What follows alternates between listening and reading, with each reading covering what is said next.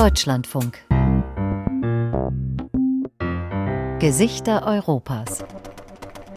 Les visages de l'Europe. Figurile Europy. Europejskie ansikter. Lica Europy. Lica Europy.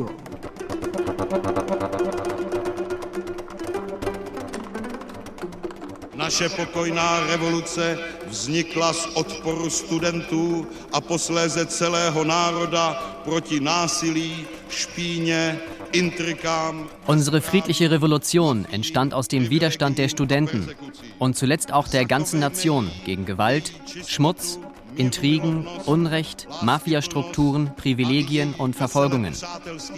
Bewahren wir ihre Freiheit, Friedlichkeit, ihren liebevollen und heiterfreundlichen Charakter. Sorgen wir dafür, dass diese Werte auch weiter blühen. Lassen wir nicht zu, dass wer auch immer auf irgendeine Weise dieses schöne Antlitz unserer friedlichen Revolution beschmutzt. Wahrheit und Liebe müssen siegen über Hass und Lüge. Pravda a láska musí zvítězit nad lží a nenávistí. Mehr als 30 Jahre ist es her, dass Václav Havel, der spätere Präsident Tschechiens, in Prag mitten im Winter 1989 diese Worte gesprochen hat. Bis heute klingt vor allem eins durch: Hoffnung. Hoffnung auf eine bessere Zukunft, auf eine menschlichere Gesellschaft und vor allem auf Freiheit. Der Übergang vom Kommunismus zur Demokratie war in der CSSR relativ gewaltfrei. So gewaltfrei zumindest, dass sich der Name Samtne Revolution eingebürgert hat. Für viele Menschen öffnete sich damals endlich ein Fenster, durch das frische Luft reinkam. 89. byl skvělý, protože Das Jahr 89 war einfach großartig. Davor die Phase der sozialistischen Normalisierung, wie es genannt wurde, die hat einen deprimiert, dieses Grau des Lebens. Ich glaube, dass viele Leute auf nichts mehr Lust hatten. Wir konnten uns gar nicht mehr vorstellen, dass es etwas anderes geben könnte. Já mám pocit, že jsme si ani nedovedli představit, že by mohlo být něco jinak. So hat es Miloslava Kaczyrkova empfunden, die vor 1989, so erzählt sie es, gar nicht besonders regimekritisch war, sondern als Funktionärin bei einer LPG, also einem staatlichen Landwirtschaftsbetrieb, gearbeitet hat. To byl úděl spousty dětí mý generace, že my jsme nic jiného neznali. Když si neměl prostě rodiče, Das war das Erbe vieler Kinder meiner Generation, dass wir nichts anderes kannten. Wer nicht zufällig Eltern hatte, die in Dissidentenkreisen unterwegs waren oder die vor dem Kommunismus aus besseren Verhältnissen kamen, die also einen Vergleich hatten, der konnte sich nichts anderes vorstellen. A naopak oni byli jakoby ty lidi, kteří byli zavřený, dali je do lágru. A Wir waren in einem System geboren und unsere Eltern dachten, dass es so sein muss. Die Großeltern auch. So ging es vielen Kindern in meinem Umfeld. Ty děti, naše rodiče si mysleli, že je to to správný, babička s dědou taky, spousta těch dětí okolo mě. Dass es zu keiner Zeit in der Geschichte nur Opfer und Helden, sondern immer auch viele angepasste Mitläufer und natürlich auch Täter gegeben hat, das ist eigentlich eine Selbstverständlichkeit. Nur das öffentliche Sprechen darüber, auch über die eigene Verstrickung, ist es nicht. Genau darum aber geht es in diesen Gesichtern Europas. Um Tschechiens Blick zurück. Ein Land entdeckt sich neu. Kilian Kirchgessner streift mit uns durch die tschechische Vergangenheit. Als Begleitung am Mikrofon Johanna Herzing.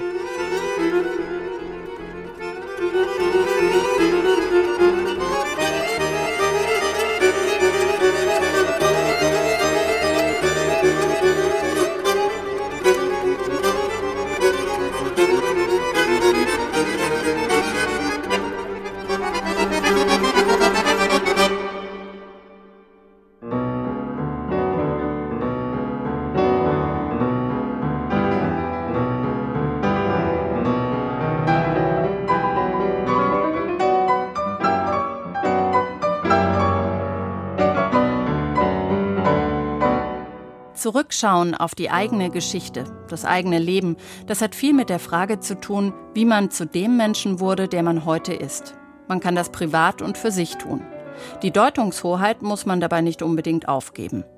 Wenn eine ganze Gesellschaft zurückschaut, um herauszufinden, was sie heute ist und was sie ausmacht, dann sieht das schon anders aus. Da sind dann viele Stimmen hörbar und die erzählen alle etwas anderes, zu ein und demselben Sachverhalt, zu ein und demselben Ereignis. Wie kann daraus ein stimmiges Bild werden? Vor allem, wenn es um eine sehr schmerzhafte Vergangenheit geht. Die tschechische Geschichte im 20. Jahrhundert hat da viel aufzubieten. Die Gewaltherrschaft durch die Nazis mit Hunderttausenden Toten. Nach dem Krieg schlug das Pendel zurück. Es folgte die Vertreibung der deutschsprachigen Bevölkerung. Schließlich das kommunistische Regime, die gewaltsame Niederschlagung des Prager Frühlings, die bleiernen Jahre bis zur samtenen Revolution von 1989. Der Verein Postbellum schaut auf all diese Ereignisse und Umbrüche und er sammelt dafür Stimmen. Ziel ist nicht das eine stimmige Bild, sondern eine Art historisches Mosaik, ein Gedächtnis der Nation. Den Ort für das Treffen hat Mikuláš Kroupa mit Bedacht gewählt. Hier oben auf der windigen Erhebung über Prag soll in den nächsten Jahren ein großer Gedenkort entstehen. Das Stadion Strachov steht hier, eine der größten Sportarenen Europas. Die Betontribünen allerdings in stark verfallenem Zustand. Mikuláš Kroupa kommt zum Treffpunkt. Gedrungene Statur, Schnauzbart. Er zeigt auf ein paar Plakate, die oben auf einer der Tribünen stehen und von hier unten zu sehen sind. Plakate seiner Organisation sind es. Pamiet Naroda steht darauf, übersetzt Gedächtnis der Nation. Das meiste haben wir schon wieder abgebaut. Im Herbst hatten wir hier eine richtig große Aktion veranstaltet, zum 20. Jahrestag unserer Gründung. Das war richtig toll, deshalb haben wir zumindest ein paar Plakate noch hängen gelassen. Hier in dem alten Stadion soll einmal eine Art Erinnerungsstätte entstehen, betrieben von seiner Organisation. Seit Jahren haben sie die Zusage von der Stadt, aber die Renovierung des in Aussicht gestellten Gebäudeteils verschiebt sich immer wieder. Mikuláš Kroupa zuckt mit den Schultern, hier auf der windigen Ebene mit dem tollen Blick über Prag. Ihm sei kalt, sagt er dann. Kommen Sie mit zu mir. Ich wohne hier um die Ecke und mache uns einen Tee. Hier an dem Auto geht's vorbei. Da kommen Stufen.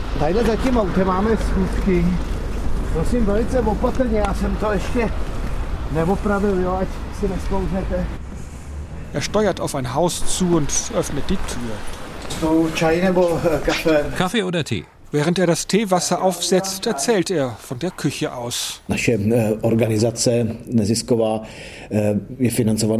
sind ja ganz durch Spenden finanziert. Damit können wir kein großes Museum finanzieren, wie Sie es in Polen, in Warschau haben, in Berlin oder auch in Budapest. Dort stehen repräsentative Museen, die Formen des Erzählens über das 20. Jahrhundert erlauben, über den Zweiten Weltkrieg oder den Kommunismus. So etwas gibt es bei uns einfach nicht. Stattdessen halten sie einen Rekord, die Tschechen. Mit mehr als 13.000 Zeitzeugenberichten auf Tonband oder Video haben sie die umfangreichste Sammlung von allen europäischen Ländern. Nur in den USA, so sagen sie, gäbe es zwei größere Archive mit Oral History Aufnahmen. Das ist das Verdienst von Mikuláš Kroupa und seinen Mitstreitern von der Organisation Gedächtnis der Nation. Seit zwei Jahrzehnten sammeln sie unermüdlich die Erlebnisse von Kriegsveteranen, Dissidenten, aber auch Stasi-Personal. Verteilt über ganz Tschechien unterhalten sie dafür Aufnahmestudios, in denen sie die Zeitzeuginnen und Zeitzeugen vor schwarzem Hintergrund auf Video festhalten. Většina těch příběhů už nikdo nikdy zaznamenat znova nemůže. Mnohdy Die meisten dieser Lebensläufe kann nie wieder jemand aufnehmen. Viele sind, nun ja, da stecken Hollywood-Filme drin, so dramatisch, so unglaublich. Opravdu někdy je to tak strašné drama, diese Sammlung wird eines Tages nicht nur diesem Land dienen, sondern sie ist Material zum Verständnis des 20. Jahrhunderts für die ganze Welt. Jeden Tag, an dem wir ein neues Zeitzeugnis aufnehmen, habe ich das Gefühl, dass unsere Sammlung wieder ein Stück wertvoller geworden ist. Ano, každý den, co natočíme nový příběh, tak mám pocit, že jsme vzácnější. So pathetisch wird Mikuláš Kroupa selten. Von Haus aus ist er Journalist. Er arbeitete lange beim tschechischen Rundfunk, so lange, bis ein Brief seine Laufbahn ändern sollte. Adressat war der tschechische Rundfunk. Der Brief kam von einer Gruppe Veteranen aus dem Zweiten Weltkrieg. Viele von ihnen sind durch sowjetische Gulags gegangen Eine Erfahrung, über die sie vor der politischen Wende nicht reden konnten. Das waren jene jungen Leute, die vor dem Nazi-Protektorat geflüchtet waren, aber dafür die falsche Richtung gewählt hatten, in Anführungszeichen, nämlich nach Osten in die Sowjetunion. Dort wurden sie festgenommen und als westliche Spione in Arbeitslager gesteckt. Andere junge Männer flüchteten über Polen in den Westen. Sie kämpften in Frankreich gegen die Nazis, wurden in Großbritannien militärisch ausgebildet und kamen nach dem Krieg zurück nach Tschechien. Das sind dramatische Geschichten. Und einige hatten damals einen Brief an den tschechischen Rundfunk geschrieben, ob wir nicht jemanden schicken könnten, der ihre Erlebnisse aufnimmt. So viele Geschichten, so viele Lebensschicksale fand er, dass er daran ging, die Arbeit zu systematisieren. Das war die Geburtsstunde des heutigen Vereins, für den inzwischen einige hundert Tschechen arbeiten, manche fest angestellt, andere als Ehrenamtliche. Sie bringen Menschen zum Erzählen über ihr Leben, über die Zeit Zeitläufte, über ihr Schicksal, Prominente ebenso wie einfache Bürgerinnen und Bürger, die Zeugen von umwälzenden Ereignissen gewesen sind. Od roku 1938 se tady začínají odehrávat takřka nepřetržité dějiny prostě totalitních režimů. Seit 1938 spielt sich ununterbrochen eine Geschichte der totalitären Regime bei uns ab. Erst 1989 befreite sich die Nation und sie hat eine lange, lange Geschichte, die sie jetzt in der Freiheit endlich erzählen kann. Sie können hier an jedem Haus klingeln, in dem ein 70-Jähriger lebt und hören eine Geschichte aus dieser Zeit. Nun ja, Geschichten sehr unterschiedlichen Charakters. Genau das macht sich unsere Nation derzeit bewusst. Das ist vermutlich unsere Besonderheit.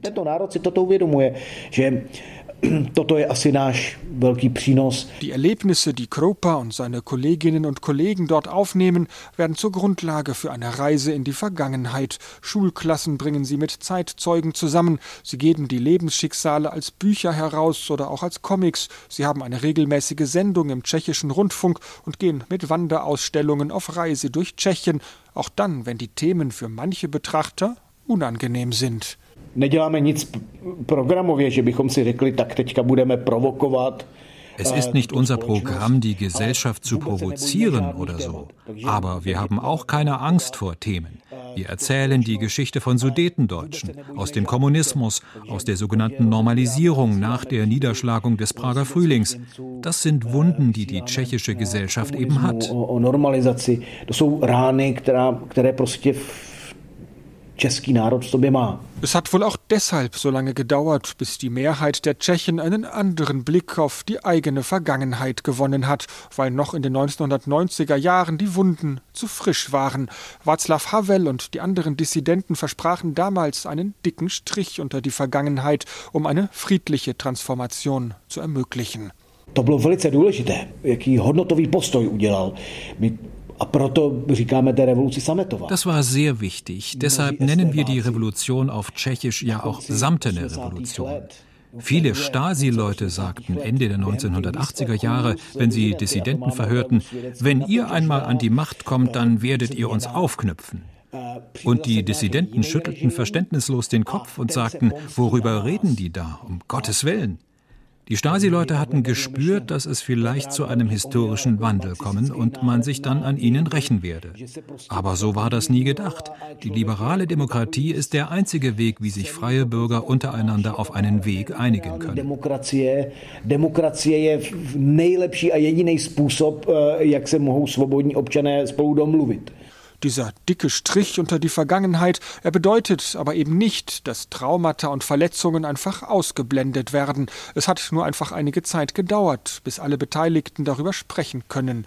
Im Zeitzeugenarchiv reden Verfolgte des kommunistischen Regimes, aber auch Täter, die am Ende ihres Lebens über die Methoden der Staatssicherheit und auch ihre eigene Rolle dort sprechen wollen. Alles das hat eine Debatte über die Vergangenheit in Gang gebracht. Das Thema ist heute präsenter als noch vor einigen Jahren. Češi toto opravdu milují. Já, äh, Die Tschechen lieben diese Sprichworte. Wer seine Vergangenheit nicht kennt, der ist gezwungen, sie zu wiederholen. Oder die Vergangenheit bewältigen. Seit 20 Jahren höre ich das in vielen Interviews. Haben wir die Vergangenheit bewältigt? Wann werden wir sie bewältigt haben? Die Tschechen haben das Gefühl, man müsse einen Aufklärungsprozess mit der eigenen Vergangenheit durchlaufen, aber wissen nicht, wie genau das eigentlich gehen soll und wo man am besten anfängt oder auch nur, was eigentlich das Ziel sein soll. Ale neví, jak ho začít, jak bude probíhat a co je cílem toho procesu. Hat er selbst eine Antwort auf diese Fragen? Mikulasch Kropa schüttelt den Kopf. Er sei kein Historiker, sondern Journalist, und seiner Organisation gehe es nicht um eine systematische Analyse der verschiedenen Epochen. Er wolle einfach Mosaiksteine zusammentragen, Mosaiksteine, die alle zusammen das große Bild des Landes ergäben, mit allen seinen Wunden und seinen Widersprüchen. Významný filozof, kterého Estebáci umučili. Jan Patočka. Jan Patočka, ein tschechischer Philosoph, den die Kommunisten gefoltert hatten, sagte einmal, an der Vergangenheit ist das Interessante, dass man sich ihrer nicht entledigen kann. Sie ist mit einem gegenwärtig. Man wird sie nicht los. která prostě je stále s vámi přítomna. Se jí nemůžete zbavit. Jetzt aber zumindest eine Möglichkeit zu finden, mit dieser Vergangenheit umzugehen und sie für die Zukunft zu konservieren, das ist der Weg, auf den die Organisation von Mikuláš Kroupa die Tschechen mitnehmen will.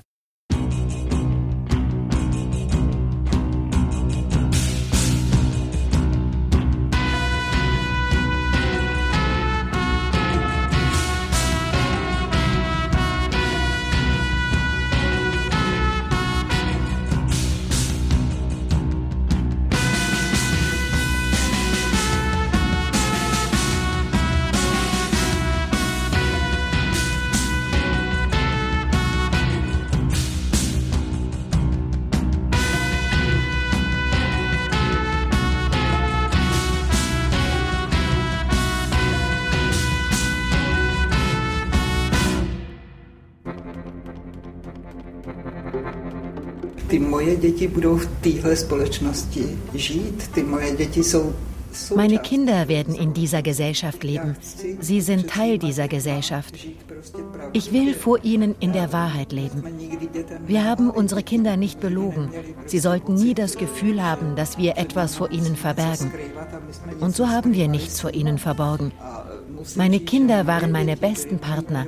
Ich habe das alles für die Kinder gemacht, dass sie sich nicht für mich schämen müssen, dass sie eventuell in einer besseren Zeit leben können, dass sie wissen, dass sie eine Würde haben und hinter etwas stehen müssen.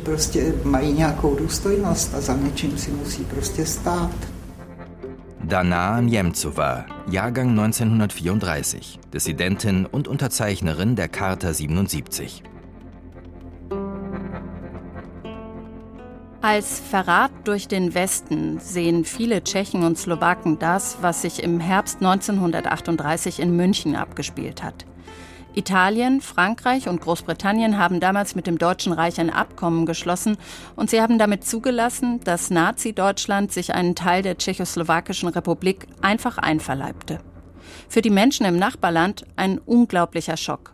Poprvé v životě jsem viděl mýho tátu plakat zum ersten Mal im Leben habe ich meinen Vater weinen sehen, als wir am 29. September 1938 erfuhren, dass beim Münchner Abkommen die Vertreter der vier europäischen Großmächte beschlossen hatten, dass wir unser ganzes tschechoslowakisches Grenzgebiet dem Deutschen Reich Adolf Hitlers abtreten sollten. Adolfa Hitlera, celé československé pohraničí. Ich habe damals mit Papa geweint. Ja, das war eine Tragödie. Ich habe diese Republik geliebt. Ano, to byla tragédie. Já jsem tuhle republiku miloval. Die Nazi-Herrschaft in der Tschechoslowakei, sie kostete schätzungsweise 330 bis 360.000 Menschen das Leben. Darunter viele jüdische Menschen und Roma. Die Orte Lidice und Läschaki sind zum Sinnbild des Naziterrors geworden. Sie wurden 1942 von den Nazis zerstört, die Bevölkerung grausam ermordet. Dass Gewalt oft Gegengewalt erzeugt, dafür gibt es historisch viele Belege. Bei der Vertreibung der Sudetendeutschen nach dem Zweiten Weltkrieg kam es immer wieder zu brutalen Racheakten und schweren Massakern. Rund drei Millionen Deutsche mussten die Tschechoslowakei verlassen.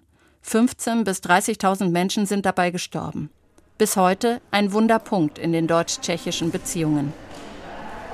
Durch ein großes Foyer führt der Weg in die Vergangenheit.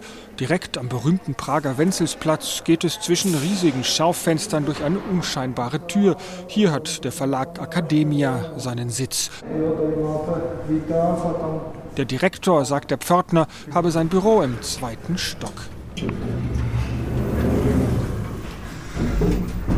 Verlagsdirektor steht vorn an der Bürotür, aber in Tschechien ist Jerzy Padewiet vor allem als Autor bekannt geworden. In seinen Büchern leuchtet er hinein in die dunkelsten Kapitel der tschechischen Geschichte und sein Büro lässt das auch vermuten. In den raumhohen Regalen stehen zwischen den Büchern eingestreut immer wieder Waffen. Das sind alles Attrappen also die Waffen zumindest. Die Bücher sind echt. Die Maschinenpistole und die Pistole gehörten zur Standardausstattung der tschechischen Widerstandskämpfer während des Zweiten Weltkriegs, die in Großbritannien trainiert wurden. Das ist der Typ Waffe, aus dem auf Hitlers Statthalter Reinhard Heydrich geschossen wurde. Eins zu eins, inklusive dem Originalgewicht. Aber aus dieser Waffe hier lassen sich höchstens Plastikkügelchen schießen. Jerzy Padewiet ist 55 Jahre alt, aber wirkt deutlich jünger. Er trägt Turnschuhe und die markante Haartolle kämmt er von der einen Seite des Kopfes auf die andere, die er kurz geschnitten hat. Am Anfang wollte ich eigentlich ein einziges Buch schreiben, das von 1938 bis 1953 reicht. Die Zeit interessiert mich.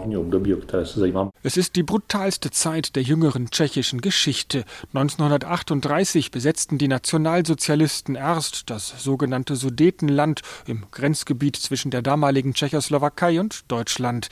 Danach überfielen sie auch den Rest des Landes. Es kam der Zweite Weltkrieg. 1945 und 1946 vertrieben die Tschechen die deutschsprachigen Bewohner ihres Landes und ab 1948 bauten die Kommunisten Kommunisten ein zunehmend brutales Unterdrückungssystem auf. Jiří Padewiet hat diese brutalen 15 Jahre schließlich auf drei Bücher verteilt. Reiseführer nennt er sie, weil er sich dem Thema geografisch nähert. Stadt für Stadt und teils sogar Haus für Haus notiert er, was sich dort zugetragen hat. Da ist alles drin, was ich recherchieren konnte. Es ist keine Auswahl. Wenn ich herausgefunden habe, dass dort mehr als eine Person ermordet wurde, dann steht der Ort Ort im Buch. Wenn es zu ermitteln war, auch mit den Namen. Aber oft werden wir die Namen der Opfer nie mehr herausfinden. In seinem ersten Buch hat Jiří Padewiet den Frühling 1945 detailliert beschrieben. Die Nazis schlugen damals einen Aufstand der Tschechen brutal nieder. In einem zweiten Band rekonstruierte Padewiet dann blutige Massaker an Sudetendeutschen unmittelbar nach Kriegsende. Spousta lidí, kteří mě za krvavé finále chválili, tak mě potom za krvavé leto nechválili. Viele Leute, die mich für das erste Buch noch hoch gelobt haben, lobten mich dann für das zweite Buch nicht mehr. Dabei ergänzen sich die Bücher gegenseitig. Das eine erklärt das andere. Wenn sich ein Leser mit beiden Bänden beschäftigt, sieht er, dass es nur eine Gewalt gibt, dass sie keine nationalen Merkmale hat.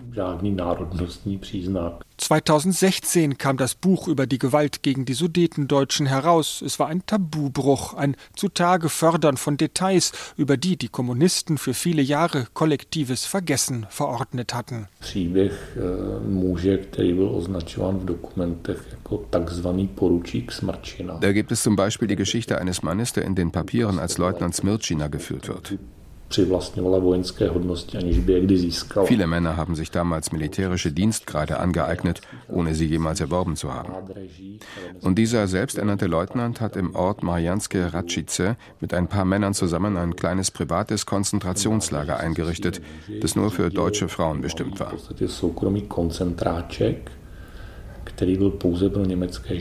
Wenn man die Protokolle in der Hand hält, in denen verzeichnet ist, was er mit diesen Frauen angestellt hat, dann schafft man es fast nicht, sie bis zum Ende durchzulesen. Das war selbst für damalige Verhältnisse so schlimm, dass eine andere Abteilung der sogenannten Revolutionsgarden den selbsternannten Leutnant festgenommen hatte.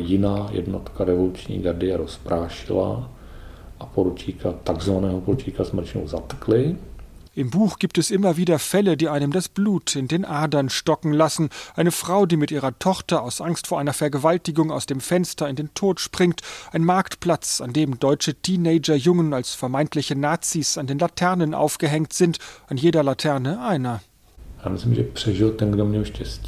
Überlebt hat der, der Glück hatte. Das war eine Zeit, in der menschliches Leben keinen Wert hatte. Da konnte einer einen anderen aus purer Langeweile ermorden oder ihn erschießen, weil ihm dessen Armbanduhr gefällt oder seine Frau. Es war reiner Zufall. Für seine Bücher wurde Jiří Padevět mehrfach ausgezeichnet, auch mit dem Magnesia Litera, dem renommiertesten Literaturpreis in Tschechien. Woran zuvor allenfalls Historiker für ihre wissenschaftlichen Publikationen geforscht hatten, das machte Jiří Padevět zu Bestsellern. Er, der gar kein studierter Geschichtswissenschaftler ist, sondern Geodät, also Landvermesser. Vielleicht habe er genau deswegen die Gräueltaten nach den Orten sortiert, an denen sie begangen worden sind. Am Anfang bekam Jiří Padevět der wird viel Gegenwind und böse Zuschriften, aber beirren ließ er sich nicht, sondern ging auf Lesereise quer durch Tschechien. K nadávání nedošlo k nikdy, možná to tím, že měřím skoro dva metry. Zu richtigen Beschimpfungen ist es dabei nie gekommen. Erstaunlicherweise eigentlich. Vielleicht deshalb, weil ich fast zwei Meter groß bin. Dass jemand rumgebrüllt hat, was ich mir überhaupt herausnehme, über die Vertreibung zu schreiben, das gab es nur einmal. Der Mann hat das herausgebrüllt, dann den Saal verlassen und nicht weiter gestört. Aber einmal kam ein Mann zu mir und sagte, wissen Sie, dass hier immer noch Deutsche vergraben sind? Nein, das wusste ich nicht.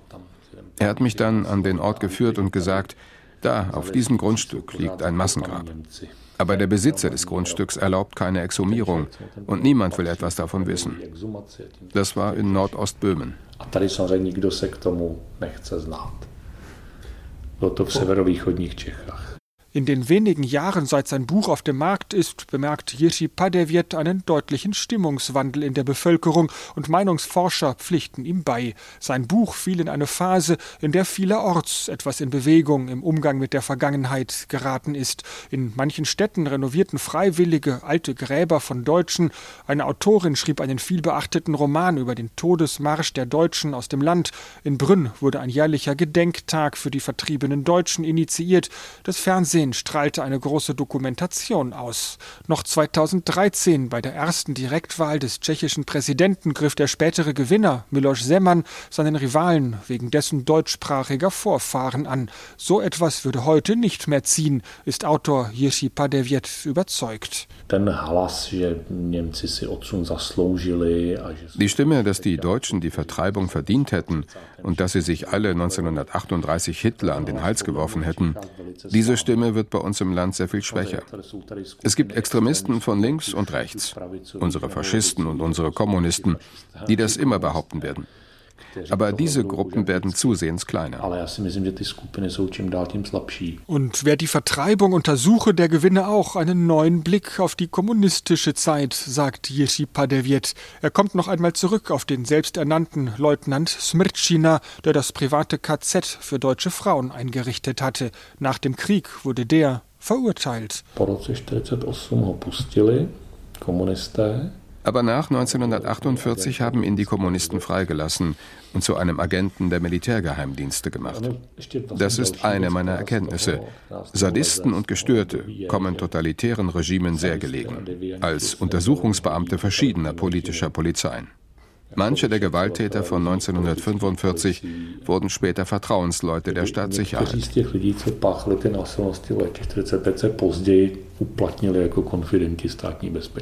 Und so endeten die düsteren Kapitel der Geschichte nicht irgendwann, sondern sie gingen fließend ineinander über, und ihren Einfluss hätten sie bis in die Gegenwart hinein bewahrt.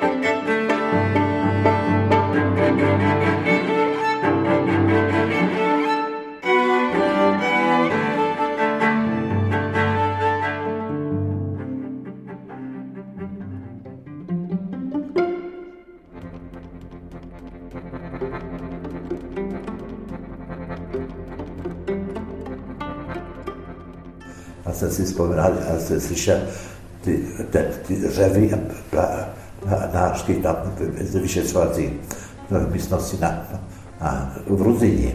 Im Gefängnis in Prag habe ich aus den Verhörräumen die Schreie gehört. Ich ging dort in die Büros, um Wäsche abzuholen. Die Gefangenen waren an Füßen und Händen gefesselt, damit sie den Beamten nicht angreifen konnten. Als ich dann die vollgeschissene Wäsche gesehen habe, die blutige Wäsche, habe ich das mit den Schreien in Verbindung gebracht. So haben die Leute gelitten. Das waren blutige Märtyrer.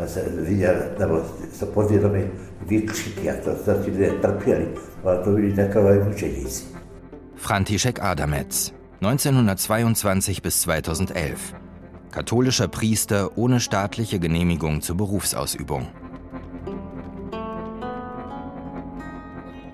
Když máš jiný názor, jo, tak si ho, tak se s ním živ, tak užívej si ho, když se, tak se o tom bav s nějakýma známejma. Wenn du eine andere Meinung hast, dann genieße es. Rede darüber mit deinen Bekannten, aber bleib damit weg von der Öffentlichkeit. Es ist nicht nötig, dass du in dem Sinne die normalen Bürger dieses Staates beeinflusst. Behalt's einfach für dich. Nimm es meinetwegen auf Kassette auf und hör dir selbst immer wieder an, wie toll du bist. Aber verbreite das nicht unter den Leuten. Und wenn du es doch verbreitest, dann kommst du halt ins Gefängnis, wenn der politische Wille dazu da ist.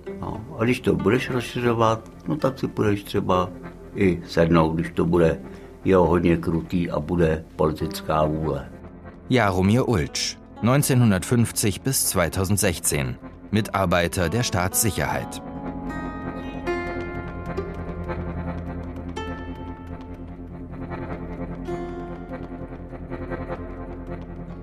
Das System ist am Ende. Aber was ist mit denjenigen, die es am Laufen gehalten haben?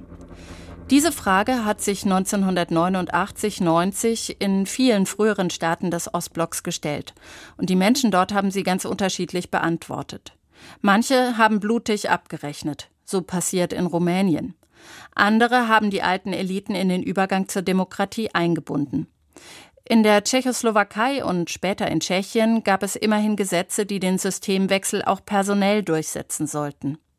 Hohe Verwaltungsposten und öffentliche Ämter sollten nicht mehr durch die alten Kader besetzt sein, so zumindest das hehre, allerdings unerreichte Ziel. Außerdem wurden frühere politische Gefangene rehabilitiert. Und auch Strafverfahren gegen Täter, zum Beispiel gegen Mitarbeiter der Staatssicherheit, gab es. Allerdings wurden nur ganz wenige Haftstrafen verhängt. Dabei war das Leid, die Unterdrückung und Verfolgung, die viele in der CSSR erfahren haben, groß. Bewältigt ist auch dieses Kapitel tschechischer Vergangenheit wohl noch lange nicht, auch wenn die junge Generation davon vielleicht gar nicht mehr viel wissen will. Eine schwere Tür öffnet sich. Grau ist die Fassade des Hauses ein paar Schritte von der Moldau entfernt. Sie wirkt abweisend. Andrzej Matjejka geht im steinernen Treppenhaus nach oben, vorbei am missmutigen Pförtner, auf jeder Etage eine verschlossene Tür. In den Räumen, die vom Treppenhaus abgehen, lagern die Akten der Staatssicherheitsbehörde, hier ein paar Schritte nur von der Moldau entfernt, in einem prachtvollen Jugendstilgebäude. Seit den kommunistischen Zeiten gab es hier ein Archiv. Und wir haben das Archivgebäude seitdem. Äh, und wir sind sehr froh darüber, weil das zentral liegt. Und die Nutzer, die können hier sehr einfach kommen. Andrzej Matejka ist Vizechef des Tschechischen Instituts zum Studium der totalitären Regime, eine staatliche Behörde, die die Stasi-Unterlagen verwaltet und zugleich eigene Forschung zur Vergangenheit betreibt. Matejka ist auf der Suche nach den Originaldokumenten zur Charta 77, jener Bürgerrechtsbewegung, die sich im tiefsten Kommunismus für Meinungsfreiheit engagierte. Eine Archivarin verschwindet in den Reihen mit den metallenen Regalen, in denen tonnenweise Archive Archivkartons stehen. Ein vierseitiges Formular muss Andrzej Matejka ausfüllen, dann händigt sie ihm den Karton mit den Unterlagen aus.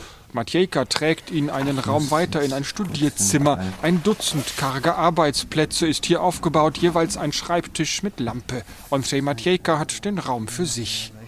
Das ist der sogenannte, also StB, das heißt die Behörde der Ermittlung der Staatssicherheit äh, und das ist der Ermittlungsakte zur Charta 77. In diesem Akte sind die Unterschriften zur Erklärung Charta 77.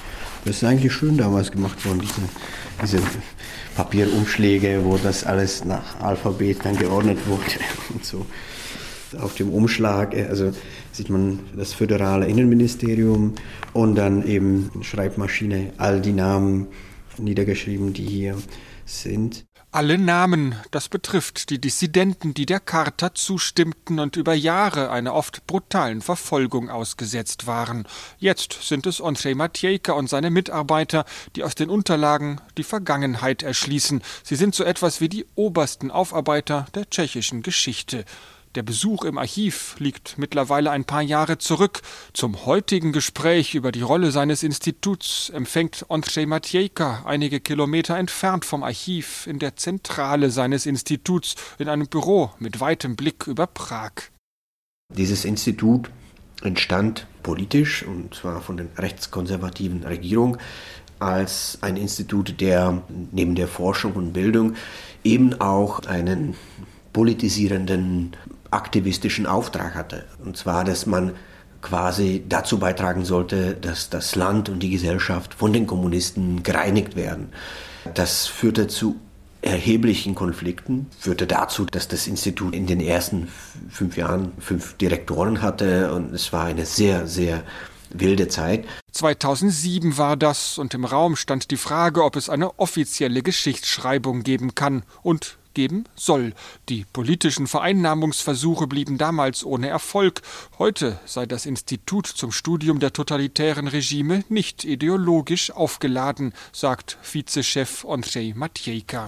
Es war nicht immer so, es muss auch nicht immer so bleiben, aber in den Ländern, in Polen oder in Ungarn, ist es nicht so. Da wird die Geschichte vor allem staatlicherseits oder politischerseits als Agenda wahrgenommen und äh, zum Teil manipuliert, kann man auch sagen. Und äh, das ist in Tschechien seit Jahren zum Glück nicht der Fall. Deswegen können äh, viele auch relativ große Projekte nebeneinander oder auch miteinander hier agieren. Die Vergangenheit sei von der Politik befreit worden, meint Andrzej Matejka. In Mitteleuropa sei das ein Sonderweg. Wir haben jetzt Historiker unterschiedlichen, auch politischen Meinungen hier, wenn Sie wollen, von der linken bis zur rechten. Das ist bei den Instituten, die uns verwandt sind in Polen und Ungarn, nicht so zu sehen. Da ist zum Beispiel der nationalkonservative Auftrag sehr deutlich. Und ähm, es ist auch der Auftrag dort äh, sehr deutlich in der Umsetzung der konkreten Geschichtspolitik. Ein entideologisiertes Institut habe eine wesentlich größere Glaubwürdigkeit und vor allem sei der Blick auf die Geschichte, der befreit ist von aktuellen politischen Fragen, die entscheidende Voraussetzung dafür, dass überhaupt erst eine gesellschaftliche Debatte möglich werde. Zum Beispiel in Polen werden Straßen umbenannt. Es gibt eine Abteilung, wo man ähm, äh, wo man darüber entscheidet, wie welche Namen umbenannt werden sollen, in welchen Orten. Das wird quasi von oben, von diesem historischen Institut verordnet. Das heißt, dieses Institut entscheidet autoritär darüber, wie eine konkrete historische Tatsache interpretiert werden soll. Das macht man in Tschechien generell so nicht. Das ist natürlich für viele dann schwierig, weil das heißt, dass, dass es dann immer wieder debattiert wird und manchmal ist es auch frustrierend, was aus den Debatten herauskommt. Aber letztlich ist es eine bessere Erinnerungskultur, eine offene, diskussionsbereite Erinnerungskultur, als wenn da machtpolitisch interveniert wird. Der Schreibtisch von Andrzej Matejka liegt voller Bücherstapel, die ihn überragen, wenn er auf seinem Drehstuhl Platz nimmt. Es werde viel zu viel publiziert, brummt er mürrisch, aber er meint es augenzwinkernd. Diese Publikationen sind es, die den Umgang mit der Vergangenheit vorantreiben, die neuen Stoff liefern für alte Diskussionen. Wie sensibel manche historischen Themen sein können, weiß Andrzej Matejka aus eigener Erfahrung. Schon als Student gründete er einen Verein, der sich mit dem kulturellen Erbe der Sudetendeutschen beschäftigte. Damals, zu Beginn der 2000er Jahre, war das in Tschechien ein Tabubruch. Antikomplex heißt die Bürgerinitiative, die es bis heute gibt. Und dieses Fäble für eine engagierte Forschung hat Andrzej Matejka auch mitgenommen zu dem staatlichen Institut, in dem jetzt die kommunistische Vergangenheit im Vordergrund steht. Manchmal frage er sich, ob die Arbeit überhaupt noch eine Resonanz auslöse in der Gesellschaft, jetzt, wo eine ganze Generation von Erwachsenen schon nach der politischen Wende geboren wurde. Man hat immer damit gearbeitet, dass man die Verbrechen der kommunistischen Diktatur untersucht und dann dargestellt hat. Es hat immer Entsetzen ausgelöst. Und nun ist dieses Entsetzen nicht mehr da, weil das ist 30 Jahre her und weil die Kommunisten nicht mehr da sind, ja, so wie sie da waren. Das heißt aber nicht, dass wir aus dieser Diktaturerfahrung nicht wichtige Lehren zu ziehen haben.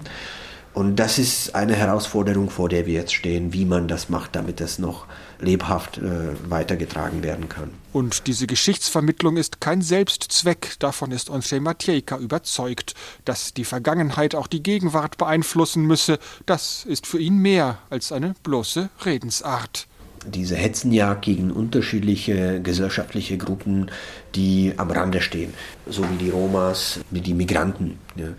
Das ist auch eine Erfahrung, gerade aus der Nachkriegszeit, wo es damit angefangen hat, gegen die Deutschen zu treiben. Da haben sich alle dran geeinigt, nicht nur die Kommunisten.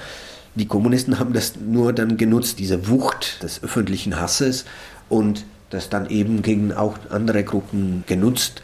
Und äh, das, das kann man dann nicht so einfach stoppen, wenn man, wenn man wenn man anfängt, auch bei Gruppen, wo sich alle daran einigen, dass die ein Problem sind, und wenn man das so pauschal nimmt, irgendwann mal ist es nicht mehr zu stoppen und das schlägt dann zurück und zerschlägt die, die, die Gesellschaft. Krásný je vzduch, krásnější je moře, krásný je vzduch, krásnější je moře, co je nejkrásnější, co je nejkrásnější, usměvavé tváře. Co je nejkrásnější, co je nejkrásnější, usměvavé tváře. Pevný je stůl, pevnější je hora, pevný je stůl, pevnější je hora, co je nejpevnější, co je nejpevnější, ta člověčí víra. Co je nejpevnější, co je nejpevnější, ta člověčí víra. Taky musím říct, že byli tady lidi v domě velice solidární. Ich muss sagen, dass die Leute hier im Haus alle solidarisch waren. Wenn es an der Tür klingelte und hier waren irgendwelche heißen Dokumente, dann ist es mir gelungen, sie vom Balkon aus in einer Tasche ein Stockwerk abzuseilen. Oder als sie den Keller durchsuchen wollten, habe ich gesagt, dass ich die Schlüssel nicht habe. Also gingen zwei Männer von Tür zu Tür und alle Nachbarn sagten ihnen, dass sie die Schlüssel auch nicht haben. Es war nicht angenehm, die Männer zu sehen, die täglich vor der Tür standen, vor dem Haus, aber die Nachbarn haben das tapfer ertragen.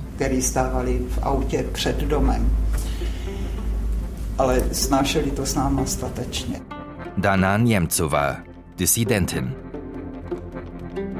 Já jsem ho vnímal, že mám peníz slušnej, že mám postaráno o rodinu, že mám kde bydlet, das Regime habe ich so wahrgenommen, dass ich ein anständiges Einkommen hatte, dass ich mich um die Familie kümmern konnte, dass ich einen Ort zum Wohnen hatte und mehr oder weniger ungebunden war, dass ich machen konnte, was ich wollte, zumindest weitgehend. So ist es, so muss es wohl sein.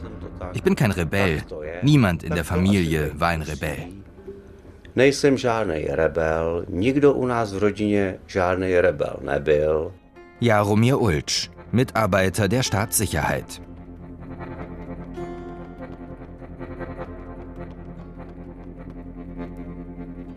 Geläutert oder weiter nach der alten Parole? Viele ehemalige sozialistische Systemparteien in Mitteleuropa haben sich nach dem Umbruch 1989-90 neu ausgerichtet, haben sich eher sozialdemokratisch aufgestellt. Tschechiens Kommunisten aber sind da nach Meinung vieler eine Ausnahme. Die Kommunistische Partei Böhmens und Mährens, sie gilt als unreformiert. Immer noch unbeirrt auf dem Weg zur Überwindung des Kapitalismus hin zum Sozialismus. Fast so, als hätte es keinen historischen Bruch gegeben. Jahrzehntelang schien das kein großes Problem zu sein, jedenfalls nicht für bestimmte Wählerinnen und Wähler. Doch das hat sich inzwischen womöglich geändert. Die Kommunisten sind seit dem Herbst 2021 nicht mehr im tschechischen Parlament vertreten. Ob das eine temporäre Flaute ist, wie die Parteiführung es sieht? Oder wollen die Tschechinnen und Tschechen vielleicht auch die Reste des Kommunismus endgültig hinter sich lassen? Ohne Internet wäre ein Gespräch mit Katerina Konetschna kaum zu bewerkstelligen. Sie ist ständig unterwegs, die 40-Jährige, die im Europäischen Parlament sitzt und Ende 2021 zur Vorsitzenden der Kommunistischen Partei in Tschechien gewählt wurde. Ich bin jede Woche überall. Im Wahlkreis in Nordmähren, heute und morgen in Prag und am Montag dann wieder in Straßburg. Katerina Konetschna ist das Aushängeschild jener Partei, die mit offiziellem Namen Kommunistische Partei Böhmens und Mährens heißt. Und sie ist Symbol des Generationenwechsels. Vor 20 Jahren ist sie als Studentin bei den Kommunisten aktiv geworden. Schon ihre Eltern waren in der Partei. Zu der Zeit gab es hier keine andere linke Partei. Gut, da waren noch die Sozialdemokraten, aber die führten uns zu dieser Zeit in die NATO, haben die Bombardierung von Jugoslawien unterstützt und taten eher links als wirklich links zu sein, vor allem in der Außenpolitik. So urteilt Katerina Konetschna über die politische Konkurrenz. Innenpolitisch protestierte sie damals in ihrer Anfangszeit gegen die Einführung von Studiengebühren, die in der Diskussion waren. Ich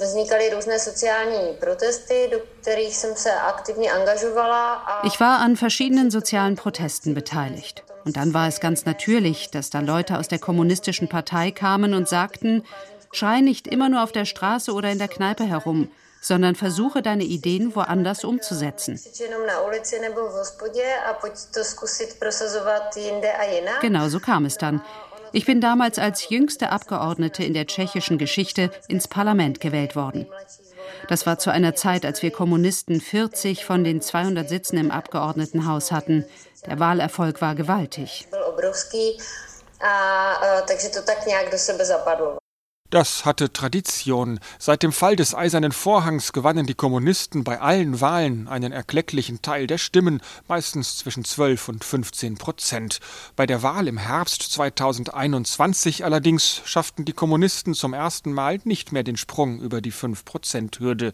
Man habe den Wählern die eigenen Erfolge nicht gut genug verkauft, sagt Katerina Konetschna zur Begründung.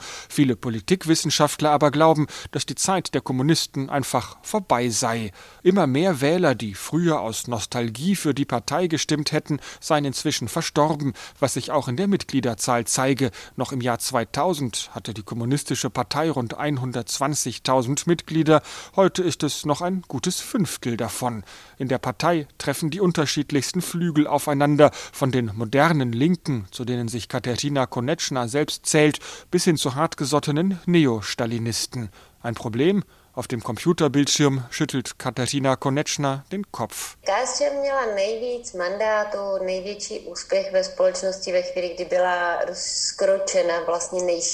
In der Phase, in der unsere Partei die meisten Mitglieder und den größten Erfolg hatte, war sie auch am breitesten aufgestellt. Damit war sie interessant für die Öffentlichkeit. Ich versuche jetzt jedem, der für die Partei arbeiten will, eine Chance zu geben. Es ist nicht die Zeit für innerparteiliche Kämpfe. Wir müssen die Partei einen. Jeder Kommunist soll sich daran beteiligen können, dass die Partei in das Abgeordnetenhaus zurückkehrt.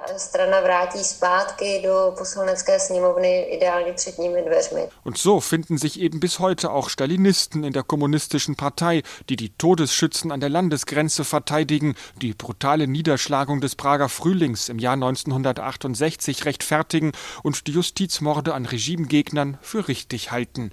Kateřina Konečna sieht darin kein großes Problem. Nach der Vergangenheit fragen mich immer nur Journalisten.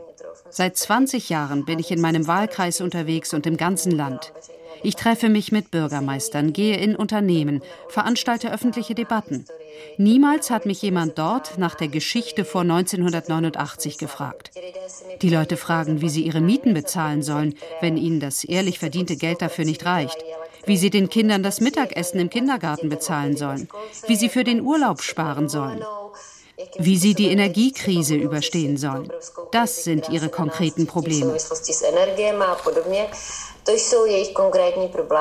Trotzdem, nach mehr als 40 Jahren Kommunismus in Tschechien wird eine Partei, die diesen Namen bis heute trägt, zwangsläufig mit der Vergangenheit verbunden. Man bekenne sich zur Demokratie, antwortet Katerina Konetschna. Es ist spürbar, dass sie genervt ist von dieser Frage, aber sie lächelt freundlich. Ständig führe sie diese Debatten, wie sie sagt.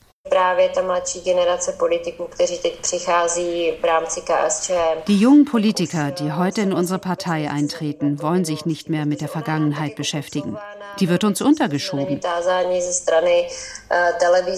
Oft werden wir im Fernsehen danach gefragt, aber die Leute auf der Straße haben völlig andere Sorgen. Die interessiert nicht, wie wir uns zum Jahr 1968 verhalten oder zu den 50er Jahren. Ganz abgesehen davon, dass die Partei gleich im Jahr 1990 mehrere Erklärungen verabschiedet hat, in denen sie die politischen Prozesse der 1950er Jahre verurteilt. Hned v roce 90 přijala několik dokumentů, kde se zaprvé omluvila wir sind über das Thema hinweg. Ich war 1989 gerade einmal acht Jahre alt. Ich habe im Sandkasten gespielt. Ich fühle keinerlei Verantwortung für das, was hier in den 50er Jahren passiert ist. Ich verurteile das, aber mehr kann ich nicht machen. Wir wollen eine moderne linke Partei sein. Das machen uns die Journalisten schwer, nicht die Leute auf der Straße.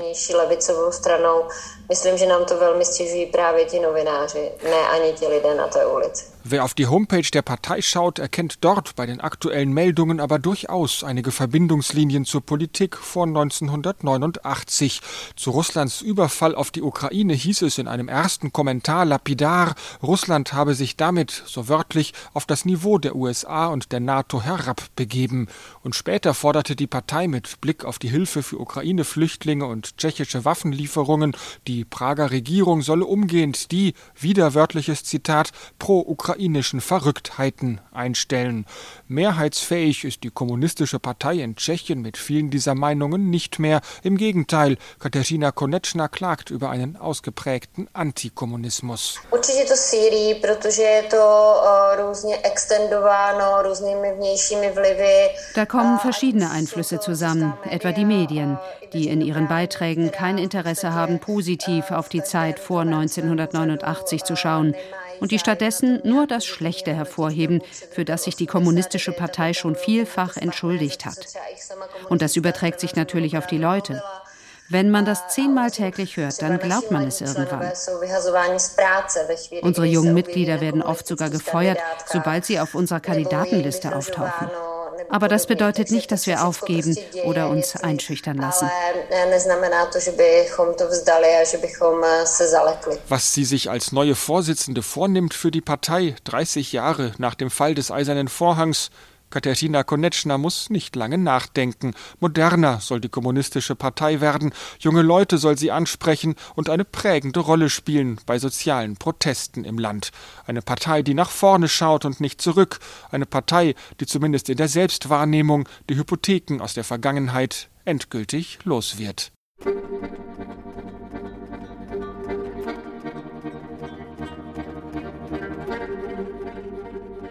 Tschechiens Blick zurück. Ein Land entdeckt sich neu. Das waren die Gesichter Europas mit Reportagen von Kilian Kirchgessner. Die Ausschnitte aus Interviews mit tschechischen Zeitzeugen stammen aus dem Archiv des Vereins Postbellum. Regie der Sendung Babette Michel. Ton und Technik Martin Hoffmann. Redaktion und Moderation Johanna Herzing. Eine Deutschlandfunkproduktion von Februar 2022.